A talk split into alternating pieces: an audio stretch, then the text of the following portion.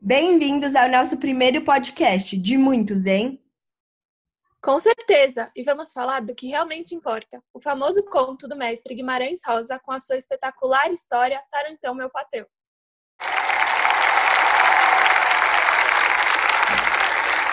Mas essa história é uma belezura, hein? Tem um velho chamado Tarantão que reclama demais. Tá até parecendo meu tio avô que só reclama da vida.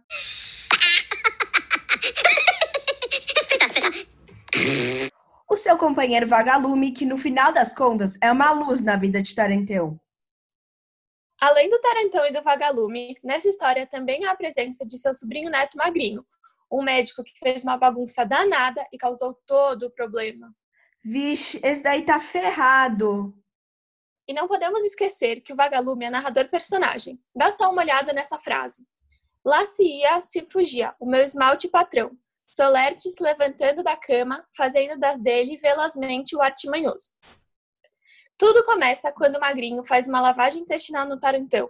E com isso, o velho reclamão foi atrás de seu sobrinho neto para dar uma lição nele. Ele estava até dizendo que ia matá-lo.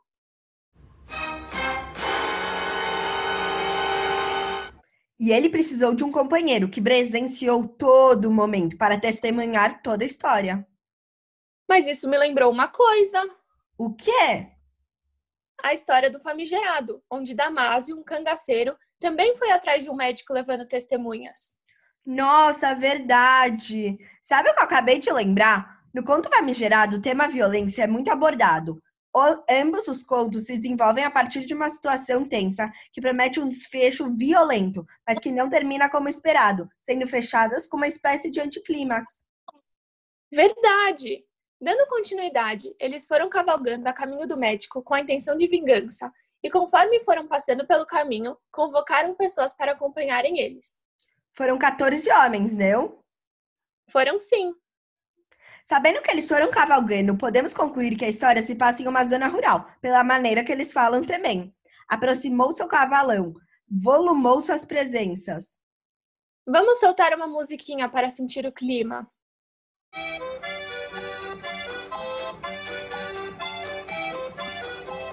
Nossa, sabe o que eu acabei de lembrar? A palavra volumou não existe. O Guimarães Rosa sempre usa o neologismo para se expressar. Ele está sempre inventando palavras. Peraí, que eu vou, tô consultando minhas fontes aqui. O ponto me diz que volumou é uma derivação.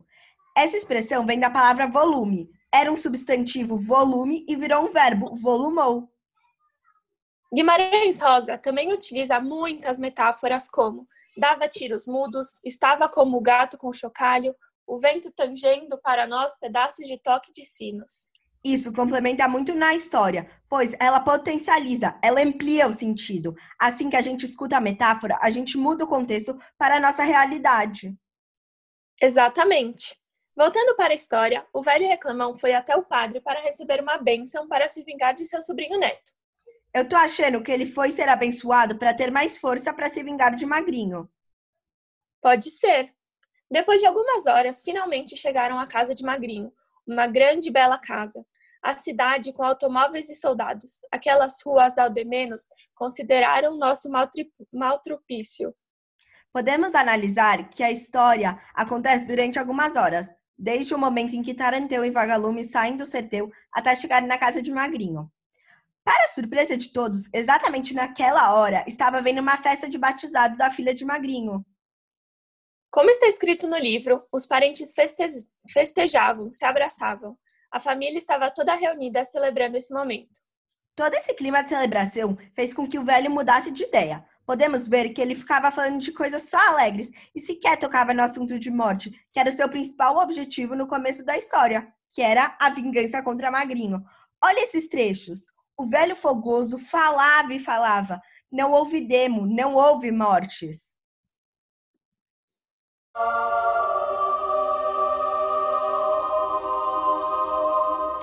O batizado é como um símbolo para o começo de uma vida nova.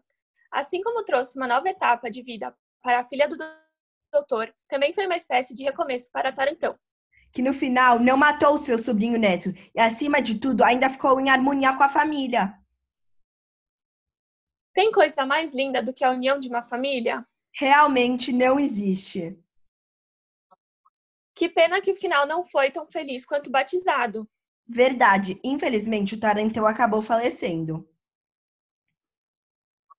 A história de Dom Quixote se assemelha muito a essa história.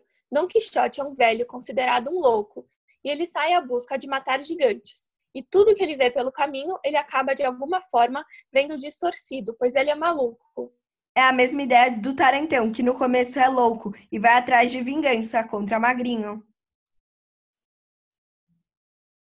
É isso, meu povo.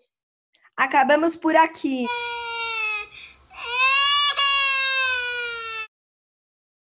Não se esqueçam de deixar o joinha para fortalecer a amizade. Um beijo!